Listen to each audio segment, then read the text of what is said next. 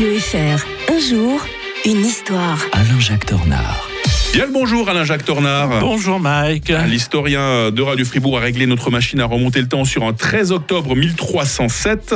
Arrestation et condamnation des Templiers. Un grand nombre de ces moines soldats finiront sur le bûcher. Hein. Et eh oui, vous vous souvenez des rois maudits de Maurice Druon, l'ouvrage et puis le, feuilleton euh, extraordinaire des, années 70 euh, qui raconte J'étais tout juste né, vous savez. Oui, oui, ça, ça, a été rediffusé, Mike. Euh, C'était un feuilleton extraordinaire qui raconte tout cela de, par le menu. Euh, c'est un moment extraordinaire. Hein. Nous sommes sous Philippe IV, qui est quand même le petit-fils de Saint-Louis. Euh, en fait, on va mettre fin à un ordre original de moines soldats qui était quand même vieux de près de deux siècles et qui s'était euh, illustré en Terre Sainte, mais qui avait surtout attiré la jalousie des féodaux. pourquoi? Parce qu'ils avaient acquis beaucoup, beaucoup de richesses.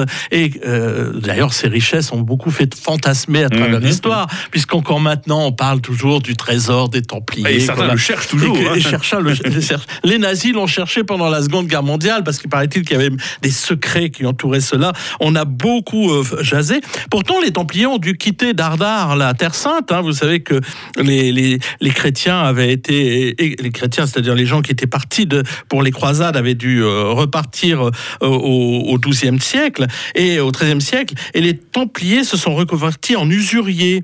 Euh, d'ailleurs, ils ont perdu de vue au passage l'idée de reconquête. Ils s'étaient transformés en sorte de banquiers. Vous savez, la religion catholique a toujours eu des problèmes un petit peu avec, euh, avec l'argent. Hein. Mhm, c'est le mhm. protestantisme qui aura une relation un peu plus saine, entre guillemets, avec euh, la menu monnaie. Et eux, par contre, eh ben, ils n'avaient pas peur de gérer en véritable banquier les biens de l'Église, de roi d'Occident, Philippe le Bel, Jean Santerre en Angleterre, James Ier d'Aragon. En fait, ils étaient quelque part un État dans l'État. Et, et ça, c'est jamais très bon euh, parce que mmh. finalement, euh, ce sont des candidats, euh, en fait, à la contestation. Et, et l'opinion européenne commence à s'interroger sur leur légitimité de leur présence. Est-ce que c'est leur but de gagner autant d'argent?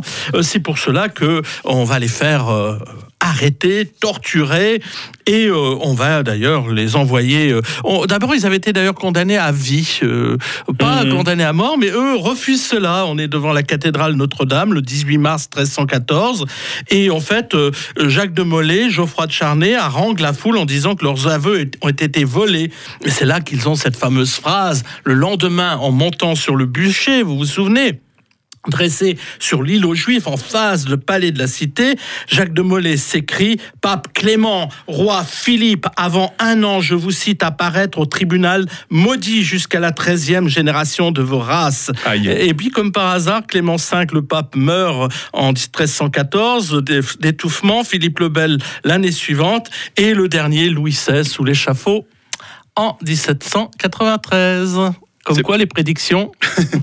Presque une malédiction. Hein, oui, c'était une malédiction, tout à fait. Euh, la condamnation et l'arrestation des Templiers en 1307 demain. On fait un saut dans le temps. 14 octobre 1809, le traité de Vienne-Schönbrunn et ses importantes conséquences pour la Suisse. Bonne journée, Alain Jacques Tornard. Bonne journée à tous.